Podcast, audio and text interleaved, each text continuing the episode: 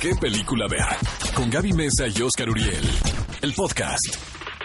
Amigos, empezamos de luto en nuestra sección de noticias porque, hijo, murió uno de los grandes, eh, proveniente de una de las dinastías clásicas de Hollywood, el señor Peter Fonda, quien estaba enfermo de cáncer en pulmón.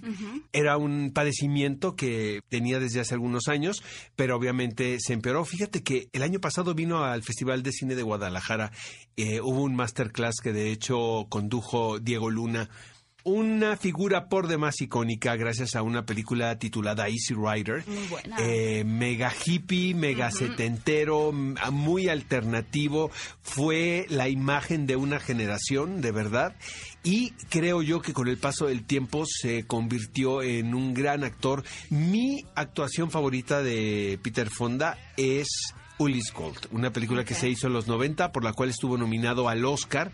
Eh, hermosísima película, de verdad, si tienen oportunidad de verla, eh, véanla, porque habla y refleja pues esta personalidad tan particular que tenía Peter Fonda. También trabajó con Salma Hayek en Maldonado Miracle y hizo una película aquí en México. Sin duda alguna, uno de los grandes que, que se va y, bueno, deja a Jane Fonda, ahora sí que eh, sola, ¿no? Como representante de esta dinastía. Él tiene su hija Bridget Fonda, quien en los 90 fue muy famosa, fue una actriz muy popular.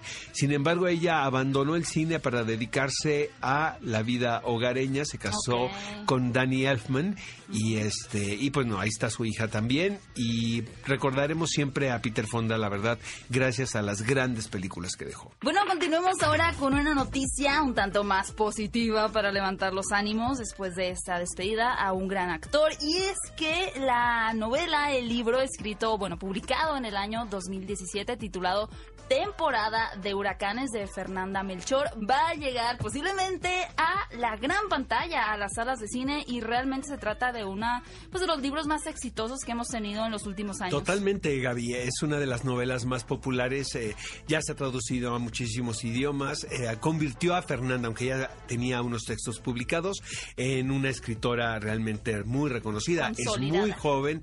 Siento que es una novelista muy audaz también en retratar con urgencia lo que se está viviendo en nuestro país de una manera muy particular.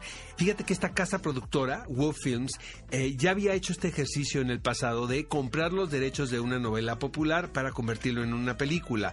El ejemplo es Las Niñas Bien. Eh, se acercaron ¿no? a la escritora y a su hijo, les vendieron los derechos y ellos invitaron a Alejandra a dirigir esta película. Pretenden hacer lo mismo con Tiempo de Huracanes. En esta ocasión, Rafa Ley, quien es la cabeza de Wolf Films, invita a Elisa Miller para que adapte y dirija esta novela. Elisa Miller, amigos, ganó la Palma de Oro por un cortometraje, Ver Llover. Y luego Claro. hizo otros largometrajes por ahí. eh, y bueno, se antoja muchísimo esta producción. Genial. Yo, yo tengo la siguiente noticia que particularmente Oscar, yo sé que es fan, pero voy a echarme un clavado hacia la impopularidad, porque nunca he visto la serie de Downton Abbey, la cual ahora va a ser llevada a la pantalla grande y. Oscar me vio con ojos, así como yo cuando lo veo, cuando pierdo la encuesta de la semana. Pero bueno, la verdad es que nunca he tenido la oportunidad de verlas. Posiblemente si se lleva al cine, pues será mi oportunidad perfecta. ¿no? Amigos, fans, seguidores de esta serie de televisión, estén de fiesta porque en unas semanas más van a ver la producción cinematográfica que continúa con la historia de la familia Crowley, escrita por Julian Fellows, quien fue el showrunner y el creador de esta serie que duró seis temporadas, si mal no recuerdo. Yo las vi todas. Siento que las primeras fueron las mejores. Terminaron cuando tenían que acabar. Y cuando surgió la idea de hacer una película, el conflicto más grande al que se enfrentaron los productores era a reunir al reparto, porque pues todos tienen ya otros trabajos. Sí, una agenda ¿no? más apretada. Y realmente pues se hicieron muy populares gracias a Downton Abbey. Entonces, el poder reunirlos a todos por un espacio de unas semanas para rodar esta película fue como el desafío más grande que enfrentaron eh, la casa productora, el estudio. Maggie Smith, que interpreta a la abuela, Ajá. es un personaje muy popular. Ella fue la última en firmar, Porque dijo, si están todos, yo voy a estar. ¿no? Entonces, ya que vio que estaba el elenco Bueno, ya completo, que. ajá, ya que, entonces, ¿Pero crees este, que logren hacer que la gente vaya a verla? Yo creo que Alguien sí. como yo, que no tiene idea de es qué que trata. yo creo que la película no es para ese público. La Oh. película se hace para el, eh, la audiencia que veía el programa de televisión, ¿no? Siento que, lamentablemente, aquí yo creo que sí tienes que tener la referencia de la serie para entrarle a la convención de la película. No creo que sea un standalone, ¿no? Sí, Una es producción que- independiente. Entonces no sé si la vaya a ver. Resulta, cinéfilos, que el reconocido director griego, del cual Oscar también sé que es muy fan, Costa Gravas, va a ser homenajeado en el próximo Festival de Cine de San Sebastián, el cual se va a llevar a cabo tan solo en unas semanas más. Exactamente, Costa Gabras es uno de los personajes a quienes se les va a hacer homenaje. Ellos escogen dos o tres. Eh, yo iba mucho a este festival, es muy bonito, la verdad, se come delicioso, se hace una selección de películas también muy interesante, pero las fechas coinciden con Toronto y la verdad Ah. creo que Toronto nos conviene más. Entonces, eh, Para traer acá más información. Fui, fui muchos años a San Sebastián, pero luego ya me cambié a... Luego, ¿sabes que El jet lag yo lo detesto, caray. La verdad, yo empiezo a ver, entenderle a las películas como el segundo día que llegué. Es verdad. Sí, es muy, es, todo es- desatornillado, es muy ¿no? duro. Y bueno, qué increíble que se le reconozca a Costa Gabras. Es uno de los directores más importantes de verdad durante las décadas, los 70, 80. eh, sus películas estaban cargadas de denuncia política, denuncia social.